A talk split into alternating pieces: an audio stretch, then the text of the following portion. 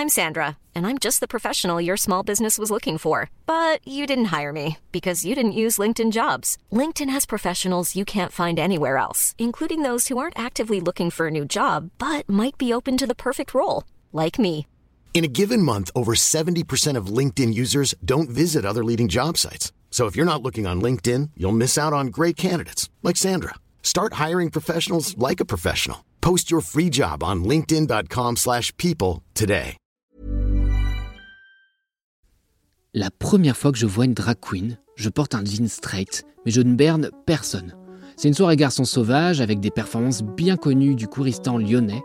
C'est une des premières soirées, je crois, où je danse dans ma vie. Bon, je danse avec un balai dans le fiac, mais je danse quand même. Et c'est à peu près la même époque que je regarde par-dessus l'épaule de ma copine, Camille, celle d'ailleurs qui m'a fait découvrir ces soirées garçons sauvages, quand elle regarde RuPaul Drag Race. C'est une époque où j'ai le mépris posé au bord des lèvres, et là, bizarrement, bah, je me tais. Je me laisse doucement gagner par cette télé-réalité où des drag queens dansent, chantent, jouent, cousent pour devenir reines de leur saison. Cinq ans plus tard, je ne compte plus le nombre de drag shows que j'ai vus. Drag Race nous a donné une de ses plus belles adaptations en France. Je fréquente des cabarets, je ne porte plus de jeans straight. Bref, tout va mieux, je suis guéri. Cinq ans plus tard, je suis aussi devenu un gros théâtre vieux, moche et sourd, mais vous le savez si vous écoutez un peu ce podcast, j'essaie de défendre une vision super large du théâtre. Parce qu'on peut pas se lamenter qu'une salle soit vide si on bloque la porte avec le pied. Donc je m'emballe un peu sur le débat, est-ce que ça c'est encore du théâtre ou pas?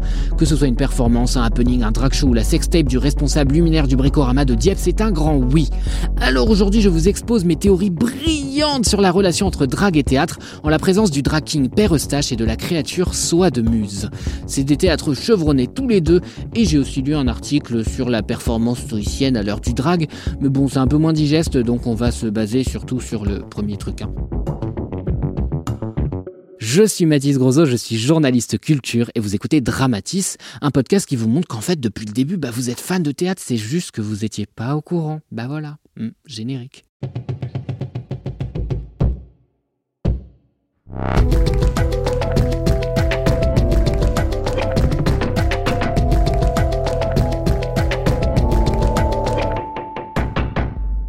Doit pas mal de choses à Shakespeare. Il y en a beaucoup qui lui doivent un set au bac, quelques jolies siestes sur des fauteuils qui font pourtant mal au cul ou des gros mots de crâne.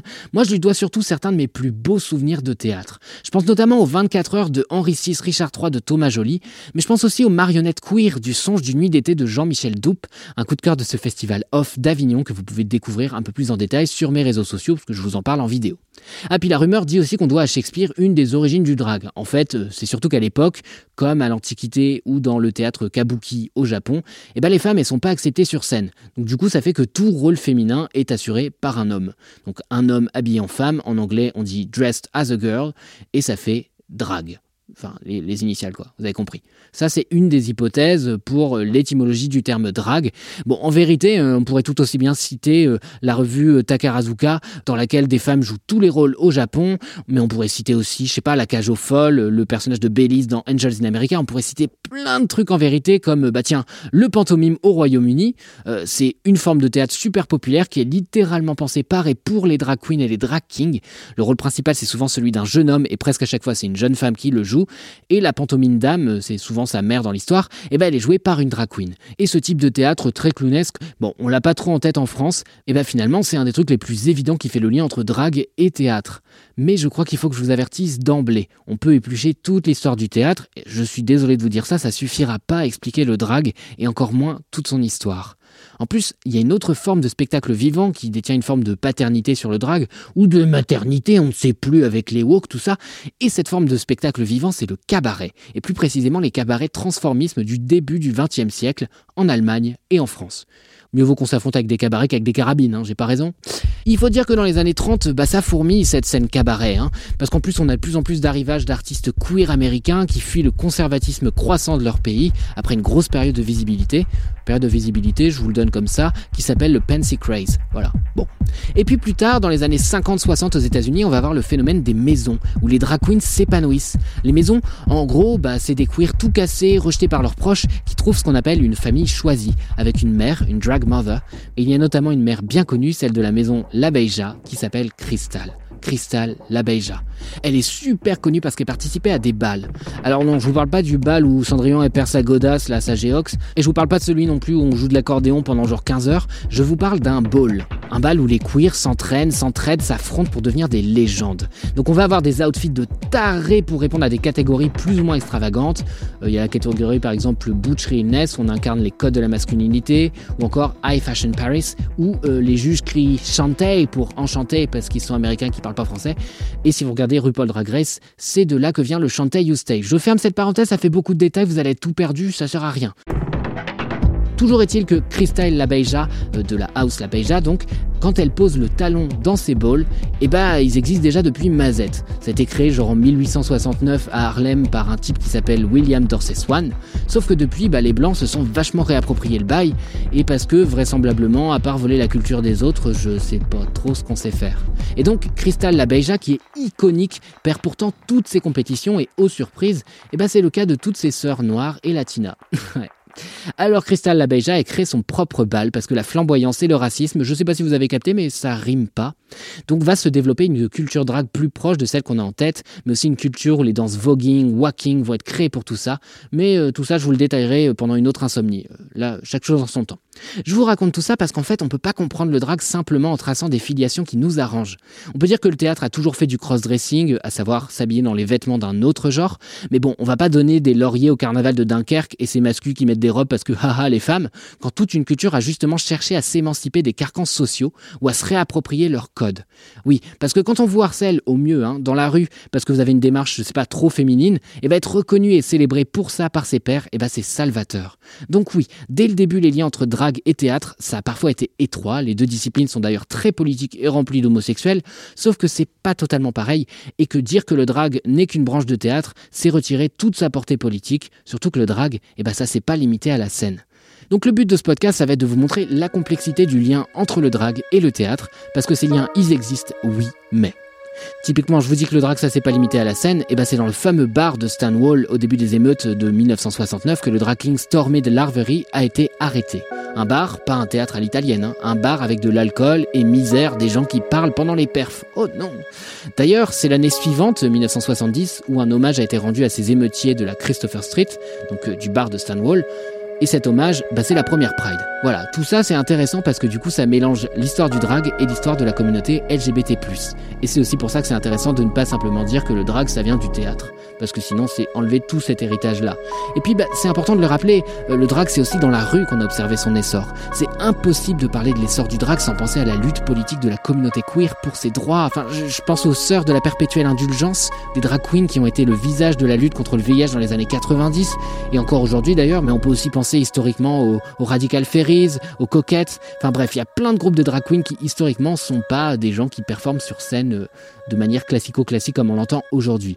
Et puis bah, dernier coup pour achever les théâtreux en larmes qui seraient tentés de se réapproprier la culture drag sans en maîtriser les fondamentaux, les drags se sont illustrés à travers plein de supports. Par exemple, euh, la musique avec le clip Sans contrefaçon de Mylène Farmer, euh, le cinéma avec Pink Flamingo de John Waters, ou encore la comédie musicale avec Airspray, avec dans les deux cas la drag queen divine.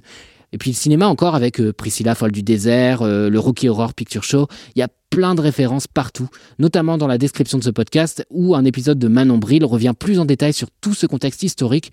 Merci à elle d'ailleurs parce que moi je vais m'arrêter là pour l'histoire. Donc voilà, le drag en gros, c'est pas vraiment du théâtre, en tout cas pas historiquement, c'est beaucoup plus que ça. Alors des vieux machins tout rabougris, vous direz d'ailleurs que c'est moins. Hein. Donc on a un personnage, oui, mais pas nécessairement de texte ou de situation dramatique. On a un costume, oui, mais on peut faire un shooting photo simplement pour le mettre à l'honneur, et ça reste du drag. Et puis bon, je vous dirais bien que c'est plus transgressif le drag, mais il existe aussi des pièces super transgressives. Je dirais bien que c'est plus musical, mais il y a aussi des pièces musicales. En fait, la pluridisciplinarité que je vois de plus en plus au théâtre, eh ben, c'est quand même bien la signature du drag de base. Et c'est pas moi qui le dis, hein. ça c'est un prêtre. Enfin, presque. Alors là, pour vous raconter un peu l'histoire de Père Eustache, il faut que je raconte comment je suis arrivée au drag, et ça c'est vraiment improbable, parce que je crois qu'il y, a peu de gens qui ont une histoire aussi éclataxe que la mienne. J'ai vraiment encore honte de la raconter aujourd'hui. C'est avec le court métrage King Max que j'ai découvert le travail de Julie Furton, et avec le Père Eustache, son drag king, que j'ai vu combien il était large et polymorphe. En fait, j'ai fait un truc euh, de comédien vraiment désespéré. J'ai répondu à une annonce de casting sur Facebook. mais un truc éclataxe, pas sur les bons sites, vraiment sur les trucs genre craignos de Facebook, et qui cherchait des euh, drag kings pour un tournage. Et moi, je savais même pas que ça existait, à vrai dire. C'est vraiment genre l'opportunisme 2000. Je ne savais pas ce que c'était qu'un drag king, donc j'ai tapé drag king sur Google Images. je suis tombée sur des drag kings américains et anglais, puisque c'est les premiers sur lesquels on tombe. Alors j'ai regardé, machin. Puis j'ai dit OK. Et en fait, moi, j'étais comédienne. À ce moment-là, j'étais déjà euh, sortie d'école et tout. C'était euh, en décembre 2019. Et euh, du coup, je les ai contactés en disant bonjour. Alors moi, je suis pas drag king, mais je sais faire du make-up masculinisant. C'était tout ce que j'avais compris. J'avais compris qu'il était question de make-up masculinisant. Et effectivement, moi, de, par mon parcours théâtral, ça, je savais faire, puisque étant Gwyn, comme toutes les Gwyn comédiennes, j'ai été amenée à jouer des mecs. Et euh, en tout cas, parce que j'en avais très envie aussi, et que j'ai un peu forcé, mais ça s'est bien passé. Et du coup, je me retrouve euh, à ce tournage-là avec euh, ce que j'ai trouvé. C'est-à-dire que moi, à l'époque, j'avais créé une pièce de théâtre de cabaret. Et euh, il me restait des vieux costumes. Et donc, en fait, j'avais une chemise noire et un pantalon noir et un petit col blanc. Ça faisait prêtre, si tu veux. Et il me restait une écharpe verte. C'est un vieux ruban sur lequel on avait peint une croix. Enfin, c'était ridicule, mais c'était pour un personnage de prêtre dans ce cabaret-là. Donc, j'ai récupéré ça, une Bible et un pistolet à bulles en forme de licorne. Et je me suis pointée au tournage. Et là, en fait, je tombe de haut parce que je n'avais rien compris. J'avais pas du tout compris que c'était une communauté liée à la communauté LGBT dans laquelle je n'étais pas du tout à l'époque, mais pas du tout. Moi, je traînais pas dans des, enfin vraiment, je connaissais personne. Enfin, j'étais en dehors de tout ça et malheureux. Et euh, et donc je découvre qu'en fait il y a genre une dizaine de drag kings qui sont présents, qui sont hyper stylés, qui ont tout le matos, qui se connaissent tous et ils me voient arriver. Et tu sais, à ce moment où tu rentres et tout le monde te regarde, il y a un silence et ils sont genre mais c'est qui elle? Et je m'installe dans un coin, je comprends immédiatement mon erreur et genre je ferme ma gueule, je me mets dans un coin, je me maquille et j'étais mais honteux, mais honteux au dernier degré. Et en fait, ils ont été super sympas avec moi et je savais pas du tout ce qu'on allait devoir faire sur le tournage et on a dû faire une perf un à un devant des caméras. Et euh, ils nous ont fait perf un à un, donc j'ai fait un truc d'impro et euh, avec mon pistolet à bulles et j'ai éjaculé dans la Bible. Enfin, je sais plus ce que j'ai fait. Et euh, du coup, ils m'ont dit, bah, c'était trop bien, reviens, reviens faire ça, la mutinerie. Je connaissais la mutinerie, j'y étais allée une ou deux fois boire un verre et c'est comme ça, c'est par la mutinerie que ça a commencé. Et euh, on, m'a demandé mon nom drague pour écrire dans le, enfin juste avant de monter sur scène, et j'ai paniqué, j'ai dit Père Eustache, mais je ne sais pas pourquoi. c'est un peu éclaté hein, comme histoire. Ça a commencé vraiment par une appropriation terrible. Hein, vraiment, j'ai débarqué euh, comme ça à un tournage en disant euh, bien sûr drag king, je sais faire. Et pas du tout. Et heureusement, ils ont été très gentils avec moi, ils m'ont accepté. Puis après, d'expérience en expérience, j'ai eu des scènes comme ça, et puis ça a augmenté petit à petit.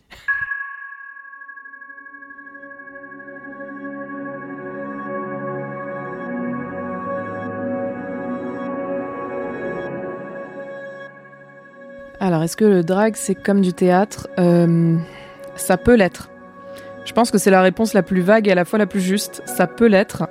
Il euh, faut savoir que le, drag, c'est aussi un biais pour plein de gens de faire autre chose que purement du drag, ou en tout cas ce qu'on entend euh, du drag de manière vraiment classique avec le drag show, etc. je prends par exemple quelqu'un comme la drag queen Manlibi, qui elle en fait est circassienne. Elle a toujours été circassienne, elle fait du cirque, elle vient du Brésil. Et euh, dans sa pratique du cirque, elle a inclus le drag. C'est-à-dire que maintenant, au lieu de faire du cirque, elle fait du cirque en drag.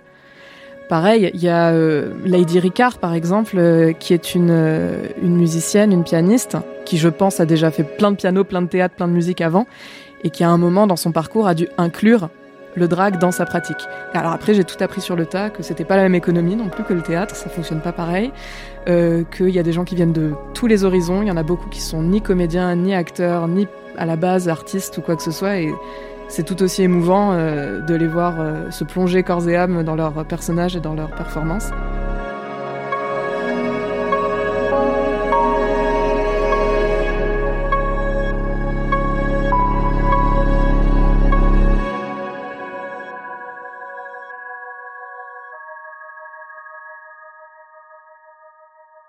Ce que Julie Furton nous dit, c'est vachement important. Le drag, c'est un agrégat de genres, de pratiques, donc musique, danse, mode, stand-up, cirque si on veut, why not? C'est sans doute bien inclassable pour les institutions de l'art dramatique. D'ailleurs, c'est pas un hasard hein, si c'est d'abord du côté du théâtre privé qu'on trouve les drag shows. Déjà parce qu'un théâtre privé, ça marche sur les recettes et que le drag, bah, c'est une mine d'or. Alors que ce soit un numéro de claquette ou une raclette au vacherin, bah, tant que ça remplit, beaucoup de programmateurs s'en tamponnent. Hein. Le capitalisme, quoi. Le théâtre public, eh ben, il est un peu plus timide parce qu'on va pas se mentir, euh, le public fonctionne souvent sur la culture dite légitime, une certaine idée du théâtre, du geste artistique qui réduit peut-être sans doute, je sais pas, le drag à quelque chose de trivial. Alors je dis pas que c'est élitiste, hein, euh, sinon je vous renvoie à l'épisode de Dramatis sur le Festival d'Avignon pour vous en convaincre. C'est juste que je pense qu'on a besoin dans le public de notes d'intention pour les spectacles. On a du mal dans le public à proposer du simple divertissement parce que l'entertainment, c'est sale, c'est presque un gros mot l'entertainment, c'est euh, quelque chose qui, pour moi, dans le terme, hein, ça t'amuse, euh, ça t'en prend plein la tronche et tout ça, mais direct, on pense que c'est juste une façade. Ben, c'est à toi aussi de dire, ben, moi, je suis de l'entertainment, mais en fait, je, je, vais dans des sujets profonds, mais ça peut être de l'entertainment. Si vous avez regardé Drag Race France saison 1 ou lu le titre de cet épisode, cette voix, eh ben, vous la connaissez. Cette voix, c'est celle d'une des candidates les plus iconiques de la saison, Soit de Muse. Ce que vous savez peut-être moins, même si vous suivez l'émission, c'est que Soa, elle a fait ses armes dans le cabaret. C'est pas parce que tu fais une pièce de théâtre et que tu l'as intellectualisé parce que tu as parlé à telle critique que ce sera pas l'entertainment. Les gens, ils vont venir te voir, mais euh, c'est pour partir un petit peu en vacances d'eux-mêmes, même si des fois ils veulent aller dans des cauchemars, hein, mais euh, no shade. En fait, euh, si le public y vient, c'est parce que je pense que la vie elle est assez difficile comme ça. Donc il se pose dans un théâtre, dans un cinéma ou dans un concert pour, à mon avis, partir en vacances de lui-même ou ressentir peut-être des émotions qu'il ne ressent pas dans sa vie en général. Donc indirectement, ce sera de l'entertainment à chaque fois. Parce qu'on va essayer de chercher, tu essaies de chercher une émotion pour moi dans le public.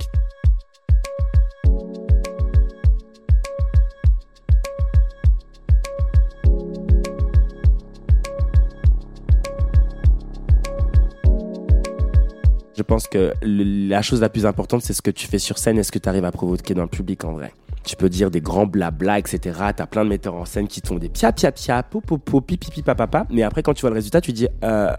donc en fait tu te branles en fait en fait frère. Donc euh, mon but n'est pas de me les mais plutôt d'être dans une forme de performativité qui touche un plus large public en fait. J'en ai marre de voir les mêmes têtes quand je performe dans certains endroits, que ce soit dans des théâtres, que ce soit au, euh, au centre Georges Pompidou ou dans d'autres endroits, bah en fait tu vois forcément les mêmes têtes quoi. Donc c'est la lutte que j'essaye d'avoir, c'est que ça touche un plus large public.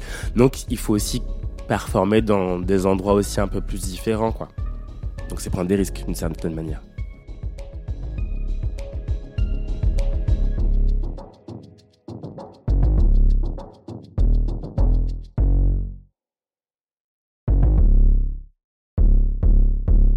Je disais donc que le public a du mal avec l'entertainment. Pourtant, soit elle va travailler avec le Théâtre 13, largement subventionné par la ville de Paris. Elle a bossé avec le Centre Georges Pompidou, euh, puis avec le Quai Branly, enfin des grosses institutions du public. Alors comment ça, c'est possible?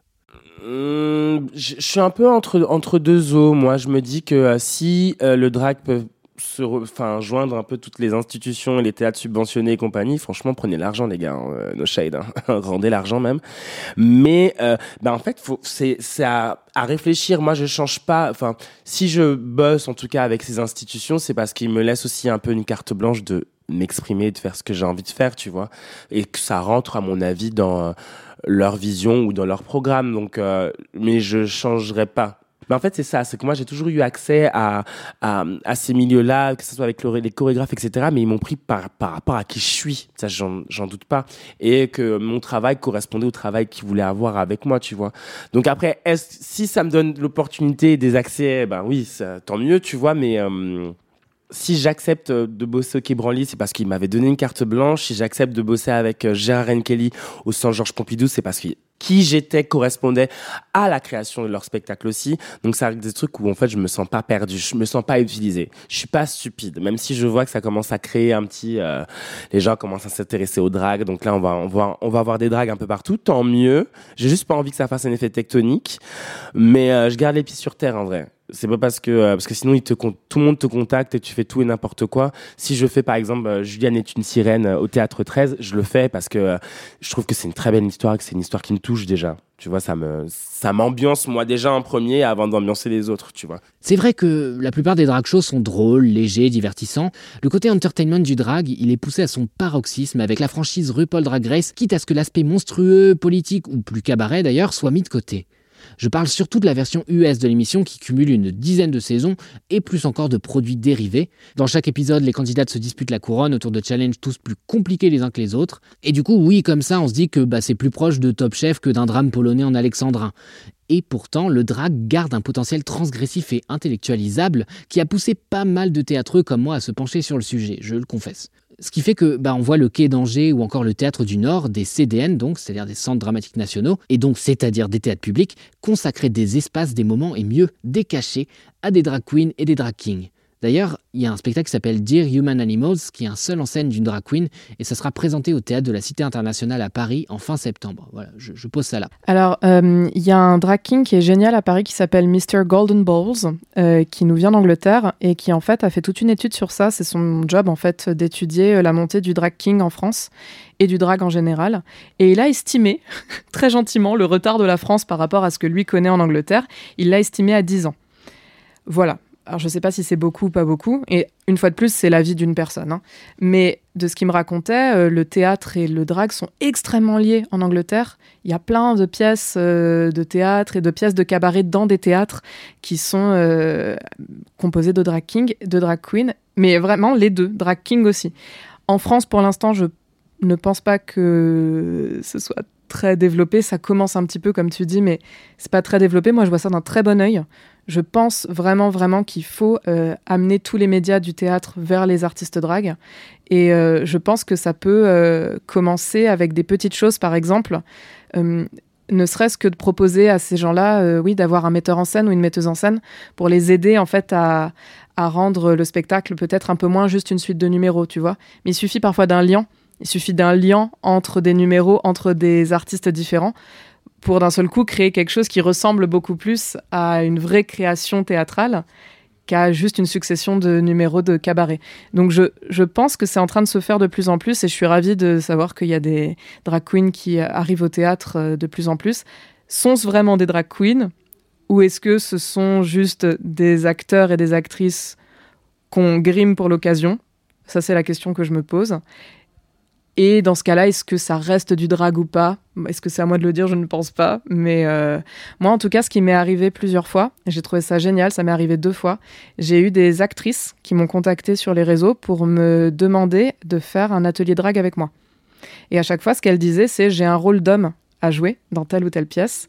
Et, euh, et, du coup, je pense que ça peut être intéressant déjà d'apprendre à me maquiller euh, donc à faire ce maquillage masculinisant euh, au sens traditionnel du terme, et de voir un petit peu ce que ça engendre chez elle, corporellement, dans la manière de parler, dans la manière de se mouvoir, euh, et de voir qu'elle est un peu l'homme cis caché en elle.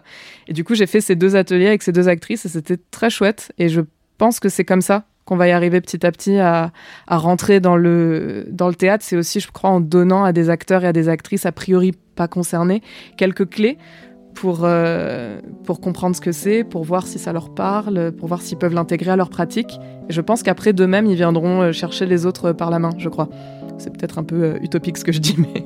Alors est-ce que du coup tout va pour le mieux? Est-ce que le théâtre institutionnel a finalement accepté le drag comme une forme d'expression légitime? Et bah réponse dans une deuxième partie de cet épisode de Dramati.